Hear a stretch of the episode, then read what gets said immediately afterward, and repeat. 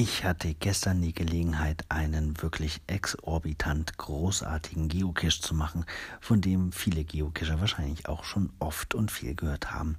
Es handelt sich um den Cache Die Kinder des Buchbinders. Ich weiß gar nicht, was ich sagen soll, ohne zu spoilern.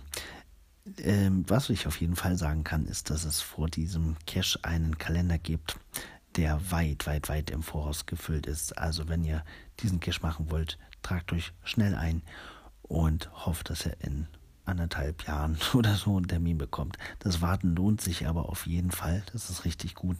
Angefangen beim Rätsel, ähm, dann über die die Location, über das, was vor Ort geboten wird, über die Story, die erzählt wird, über das Finale.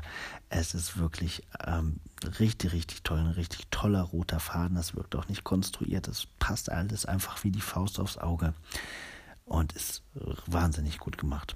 Viele, viele Überraschungen dabei. Schaffbar auf jeden Fall, nicht so schwierig. Also wir fanden es sogar ein bisschen, bisschen zu leicht vor Ort.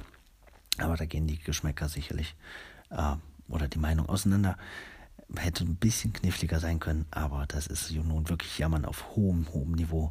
Das ist wirklich ein phänomenaler Cache. Tragt euch da ein. Ich empfehle auch, den auf die Watchlist zu nehmen. Manchmal ist es so, dass Teams spontan ihren Termin abgeben müssen. Dann kann man den, ja, sich da melden und den gegebenenfalls, wenn man flexibel ist, übernehmen. Ähm, so sind wir damals auch an unseren Termin für das Müßmannhaus gekommen ja, macht das auf jeden Fall. Ist ein großer Tipp. Ich bin sehr begeistert und das, denke, das wird auch noch sehr lange anhalten.